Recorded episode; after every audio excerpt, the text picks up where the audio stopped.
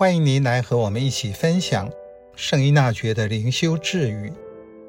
三月十七日，事情看起来愈绝望，我们愈需要寄希望于上主。当人孤立无援时，天主的援助就近在眼前。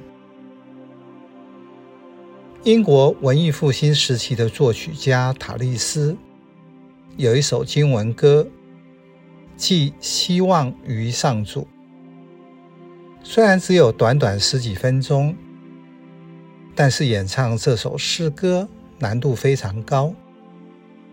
合唱有四十个声部，可以想象练习时复杂的程度，尤其是各声部重复合唱。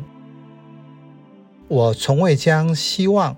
置于他处，唯有你，以色列的神，可以碰触到聆听者信仰中的盼望。这句灵修智语提醒我们：当我感到自己的力量有所不及时，天主的助佑就在眼前，也就是人努力的尽头。就是天主施展大能的开头。当你没有什么好依靠的时候，你就是要依靠天主；当有别的可以依靠的时候，你就不会感到那么需要天主，你也不会那么在意天主会不会帮助。西元一七七三年，耶稣会被解散前。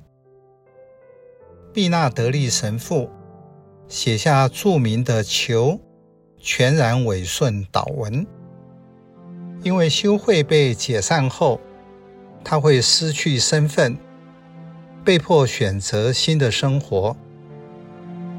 他的祈祷是：“我的天主，我不知道今天会遭遇到什么，但我确信。”从起初到永远，这一切发生在我身上的事，都有你的预许。